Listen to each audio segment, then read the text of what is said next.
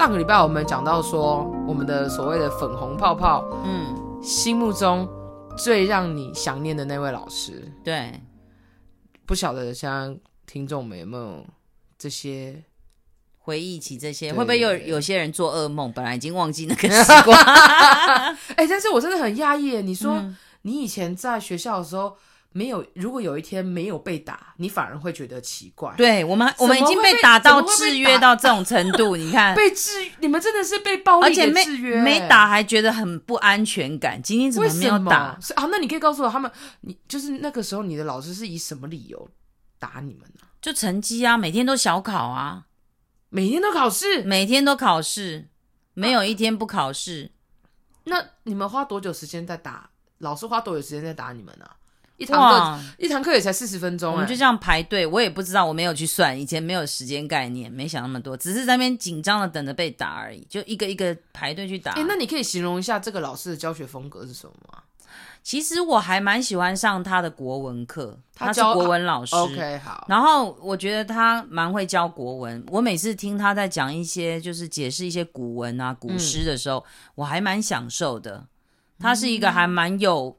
我觉得在文文文学造诣的部分，他在引领的时候，所以我国文学的还不错。嗯，但是他在打人的部分，我就真的不敢，真的很难去去去说服我自己，说我能接受。你说我会不会觉得很气他？我什么是不会？因为那个时代，你隔壁班每一班都在打人，只要 A 段班都是会被打的。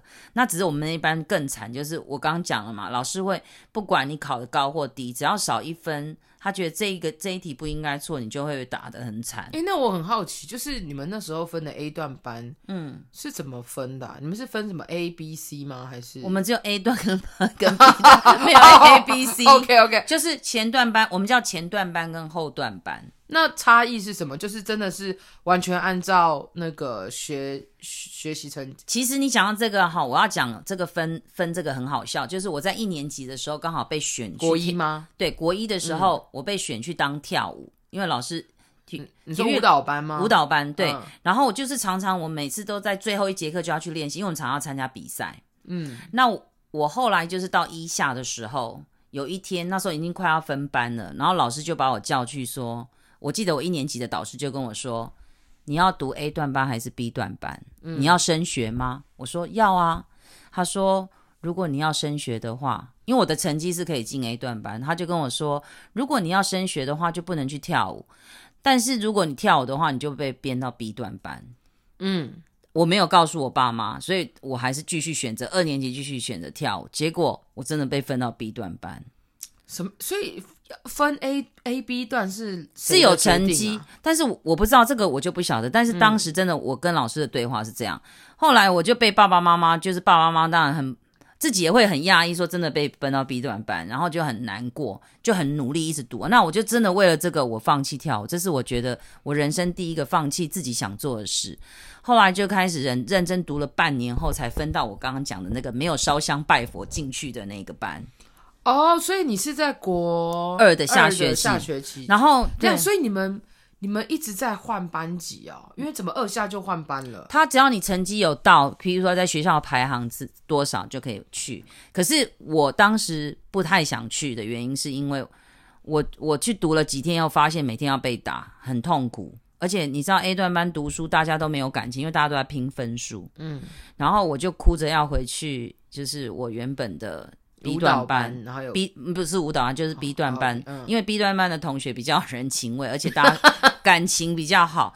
结果学校就说，如果你我们也是呆呆的不知道，他说如果你要回去可以啊，那你们就不能联考了啊。可是后来我才发现联考也可以自己报，你知道我们多好骗嘛，对不对？所以你后来的决定是什么？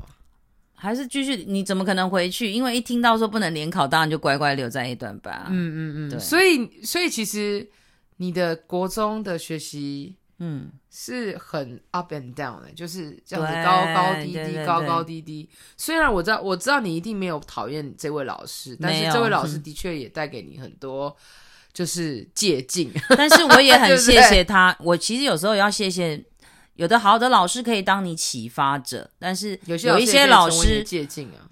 我觉得他也是我启发者的原因，是因为当我自己是老师的时候，我就会告诉我自己说，这样做是不，你会让你不舒服的，这样做会让学生是有什么感受，所以我就会避免掉去做这样同样的事情。所以、嗯、相反来讲，我是很感谢他们，让我能够体验到原来身为一个学生，我想要的是什么，不想要的是什么，嗯，不喜欢的是什么，嗯，就像你讲，你你觉得你喜欢被尊重，被什么什么什么的，嗯、对对。他这样子的一个，就是他这样子体罚，嗯，是一直都一直到，就是从以前到现在从来没有停过吗？你说从我们一直对对对，对，对啊，就是没有停啊。然后我的成绩又还好，到 A 段班的时候，不知道是因为这样的环境让我压力很大，我的成绩就一直掉下来。那从来没有家长抗议过吗？那个时候我就跟你讲，每一班都在打人，不会有人觉得这是不正常。所以家长觉得。老师打小孩，打自己的小孩是很合理的，是正常的啊。我们还要去帮老师买藤条，哎，哈？什么？就老师藤条打断了或者打烂了，就是说去哪里买？福利社？啊，因为我家，我家哦，讲到这个更好笑，我家附近就有一个卖藤条的。什么叫卖藤条？你说以前有一个地方专门卖藤条，对，你说专门卖打人的藤条，对，这什么哪个店该收起来吧？对，然后那时候我还记得。大家都知道我家旁边有，所以老师也知道。老师就说：“哎、欸，某某某，你就你你明天把买一个藤条来。”后来我真的有买，因为老师讲的话我一定要做、啊。啊、钱嘞？谁付？老师给的啊。但是重点我要讲，就是那一天藤条来的时候，我没有马上拿给老师，因为我放在我包包里，我也忘了。结果那天老师要打人了，结果老师就一发现，哎、欸，藤条，然后就对着我说：“哎、欸。”藤条嘞，就全班就用哀怨的眼神看着我，大家都不想被打。我知道那个每个人都心里说不要拿出来，不要拿出来。然后我就，你知道吗？我就看大家这样，然后我就这样站起来说。我忘了带，哇！你真的救了大家。结果老师还对着我说：“你说的是实话吗？”然后你知道我很，我我只有记得我后面一直冒汗。可是我想说不行，我如果一打，全班都被打，这是我的罪过。所以我就一直说：“是我忘了。” 那他也没有收你包包，真的是没有。老师说：“那明天拿来的时候，你要被多打一下，因为你忘了。”啊？可是，可是隔一天他是轻轻的打我一下啦，嗯，可是我觉得老师的表情是快笑出来，因为我我不是不，我是一个很不会说谎的人。其实老师可能真的知道我有带来，但是他也不想为难我，因为所有的人都用哀怨的眼神跟着我，你不要拿出来。不是这样，等一下，那所以当天老师有打人吗？当天没有打人哦，你真的是人很，但是欠到隔一天啊。可是就变成说，你只你就是当你就是当了一个大圣人，你帮没有没有当，因为我自己也怕被打。但是你就是多，你才多一小下，然后大家可以哎、欸，你可以感受哦，全部的人眼睛都看着你，然后用着哀怨的眼神，你觉得你敢拿出来吗？真的全班都看着、啊，这样子你就是真的是全班，大家都这样，然后就讲嗯，然后我就呃，就感受到那种一股气过来说不要拿出来。我怎么我就想说，嗯，我这样拿出来，大家被打的很惨，那就是我，我就是千古罪人。好，算了，不不。哎、欸，那我问你，你觉得体罚真的有用吗？没有用，因为我的成绩到后来是真的很不好。那为什么既然体罚没有用，为什么这件事情还可是还还这样子？体罚相对来说，对于某一些学生是真的很有用。那、啊、但是我、嗯、我我觉得我不是一个那种乖乖读书的学生。嗯，我我我觉得我比较喜欢老师是用。就像我是那个三年级的老师一样，嗯，他是用鼓励的方式，我会越来越有信心，嗯，对。那当然，我觉得打人这个东西只能逼出来，但是不是永久，他也不是主动学习。应该说，嗯，就是体罚，应该他要解决的是怕被打的人，对。所以因为不想被打，所以认真念书，对。那我们班是不管会不会念，就是要打，对啊。所以我的意思是说。他就缺，他就缺少了学习的乐趣，因为学习，嗯，如果是为了不想被打而学习，他中间的这一个，这个，这个，这个这道墙是非常非常非常高的。是，所以我我我经历过那个，我也很感谢我经历过了，所以我就自己知道说这件事情是不能做的，嗯、而且根本达不到任何效益。达不到吗？对我来说啦，嗯、我不敢讲说对，但是我觉得打真的是就不好。不要以成绩来讲好了，我觉得打了你孩子会比较没自信，也比较不敢表达自己。嗯，对吧？你会你会接受权威嘛？应该说就是怕权威，怕对对对对，就是对啊，嗯，然后也不太敢不太敢挑战权威。是，但我觉得，呃，那你呢？我吗？嗯，我就我就是末代的体罚生啊。不是我说难忘到国二就没了吧？你那天难已经提到一个温暖让你难忘。哦，你说前一集吗？前一集对，就是我觉得尊重那时候老师是带给我有一种温暖，然后尊重而且有赏识的。对，那相反过来呢？你的难忘的不好的经验啊，很多很多。那举一个例子吧，让你最难忘的。我也要讲国中哎。好啊，你来讲。因为我觉得国我国中时期是跟老师最有冲突、最多冲突的一个时期。嗯、是。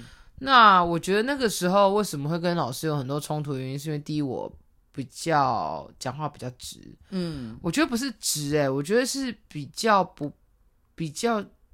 喜欢挑战权威，嗯嗯，就是我很你很有自己的想法，我很常顶撞老师，嗯，应该说不是哦，很多人都很有想法，可是可能我在表达方式上面我比较，你这样勇敢的讲出来啊，对啊，就是我就是比较，你比较不怕权威啊，对对，我是你的相反啊，嗯，可能吧，所以就是在，可是你看，对，就像你讲，在那个时候很容易就被贴标签，对，然后很容易就会被就是针对，嗯，或者是很容易就被。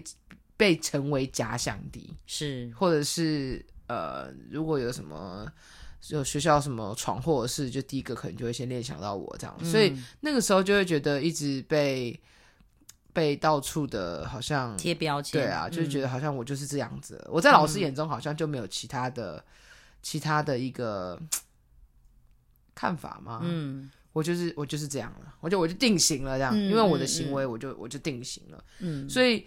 我在学习的时候，有一点到最后算是有点自暴自弃，因为觉得反正我就是这样啊。所以你国中那时候也应该算是有点像我们那时候的权威式教育，对不对？其实是哎、欸，对。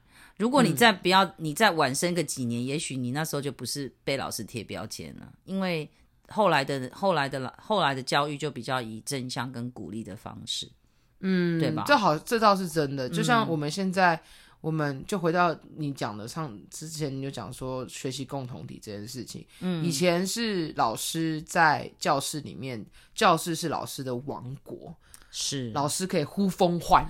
哦，对，你讲到这一点，我继续分享你。你上一集不是一直问我说，我为什么要讲这个学习共同体跟佐藤、啊、佐藤学哦？嗯，我们讲了那么多难忘的老师跟学习经验，我要讲的是说。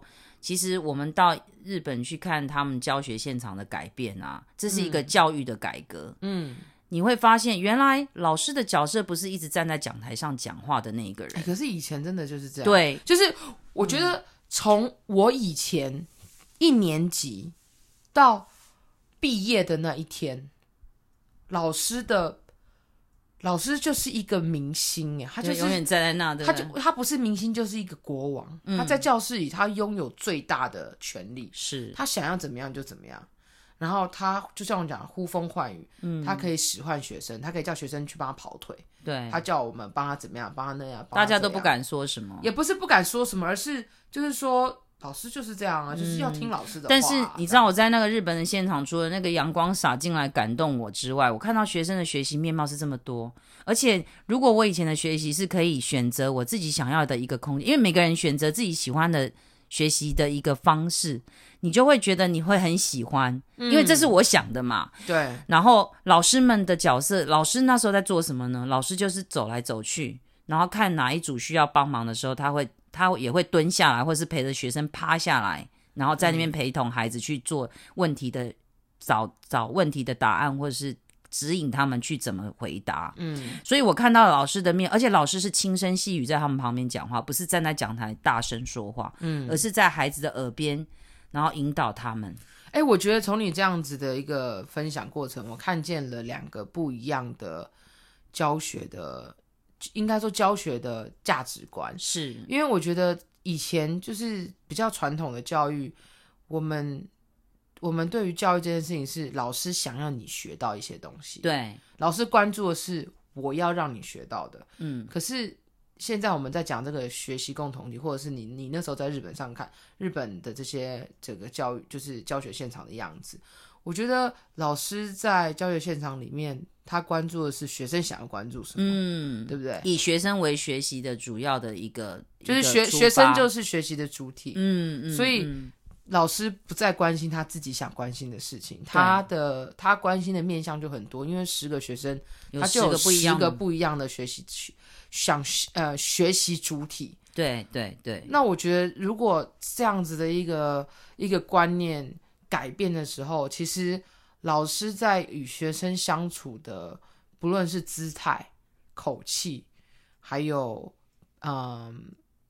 上课的样子就会变得很柔和，欸，哎，是因为如果老师希望三十六个人，嗯，都学到他要做的事情，嗯、难怪会高压统治。因为管理当然最快的方式就是高压，对啊，或者就是集权。你们就是做好，不要讲话，听我说。对对对，所以我觉得，对我觉得这样跟你之前跟你在讲的过程当中，我好像觉得好像是真的有差，欸，哎，嗯，如果你是一个比较以教师、以老师为中心的。他真的是会影响一个老师在经营他跟孩子、学生之间的一个关系。对对。那如果是呃以一个比较以学生以学生为中心的学习价值观，还有老师的话，他在这个课堂里面应该会是一个非常温柔、优美的一个、嗯、一个一个一个一个样子，对一个氛围。我们就说嘛，他的角色应该就变成像一个教练。随时随地在旁边，嗯嗯嗯嗯，而不是一个教教教你要怎么样的，或者是一枝独秀的对一个人这样。所以当时其实冲击对我看到那些教育现场对我的冲击是蛮大的，因为我回来的时候就会去想，我怎么样让我的孩子在我的课堂里可以针对他们个。可能我没有办法完完全全做到个别化，但是起码在很多做活动的时候，我能够提供给他们不同的一个伸展的空间。嗯，还有再来就是我怎么样降低我一直不停的在说教的这个过程，因为你一直说小孩不听，嗯、你不就等于白讲？嗯，所以我如何在有效的状况下，我让孩子自己去发现问题。自己去解决问题，嗯，自己去吸收知识，这是他自己要。嗯、然后可能他来求你说：“嗯、老师，你可不可以跟跟我讲一下？”嗯，他自己去变成主动，嗯，而不是像我们以前就是被打，然后就是背啊，背多分啊，嗯、然后就是对，就是也你也不知道这些知识到底要做什么，然后知识就是很。以前的老师应该说很好，他都帮你把所有的餐点都准备好，就是喂你，然后叫你一直吃，一直吃，一直吃，也不管，也也不管我到底觉得好不好吃。对啊，现在的话就变成孩子还要自己动手哦。我跟你讲说，哎、嗯，我们来做一个早餐，你想吃什么样的早餐？然后小朋友把材料想一想，然后大家一起煮，一起吃，嗯，是不是更 enjoy 这个早餐的美味？嗯，对，关注的焦点不再一样。对，我觉得这样子的一个观念，其实套用在任何一个关系里，特别是亲子关系。真的，我刚刚想到第一个就是亲子关系，嗯、因为父母跟。对，老师跟学生的相处，其实就是父母跟孩子的相处，父母跟孩子就是一几乎基本上就是一模一样。对 对，对，其实如果父母是一个是有偿，一个无偿的。什么叫有偿？哦，有偿啊，配还是没有配的？对对对对。但是如果我觉得亲子关系，父母的角色也可以转变成，不要每天一直念他说你这个没做那个没做，你应该这样的，转一个方向引导孩子。他到底想要学什么？对，然后陪伴他，他遇到问题是什么，给他一个什么解答，嗯、一个指引。但是呃，这样我就要讲，老师就是教师跟父母啊，当然还有一个差异啦，就是父母是父母，只有只能就是。当你有小孩，你才会学习怎么当父母。对，可是老师是你可以不断的一直一直学习当老师，就一直当老师，因为你学生就是一直源源不绝的进来嘛。对。但是父母就是他，父母就是在当，就是，就是在当父母的时候成学习成为父母啊！你要除非你要生十个啊，你就当十年这样，也不是这样讲。但我的意思是说，呃，爸爸妈妈可能在面对我们刚刚在讲的这些。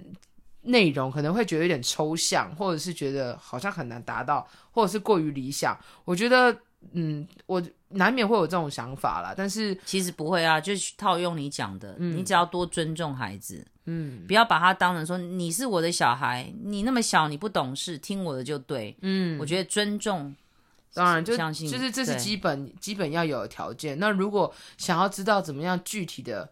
呃，有效的，而且亲密的与孩子建立彼此一个亲子的关系，我觉得其实真的是可以多看一些，呃，不论是亲子的书也好，嗯，甚至我觉得真的是可以去看一些教育的书，就是教育的书，欸，哎，嗯，就例如是一些教育学学者他们出的书啊，虽然好像是在讲学校现场等等等等但你就是把它想象成那就是你家，对，你会怎么处理？你会怎么样当一个老师这样子？那、嗯、当然不见得看书啊，我觉得还有一个很重要就是同温层，寻、嗯、找到属于你自己的同温层是最重要，因为、嗯、因为交换，你说跟那些人交流，就是跟其他父母，嗯，就是有一些意见的交流，嗯、因为我觉得同温层是。陪能够陪伴你在很多低潮时候，一个很重要的一个一个团体跟帮助，也是真的。对，所以呃，我们哎，我们这样子应该这一集算是比较正面哈。嘿呀、啊，我们一下我们不是都每次都很正面吗？好，好，对，因为不论是不论是不论是好还是坏，事情一体两面，但是。是他都会有他要告诉我们的 lessons，对，我觉得都是会。对，你讲的很好，对吧？没走过必留下痕迹，都有他一定的道理。太好了，那我们这集就到这里喽。OK，拜拜，拜。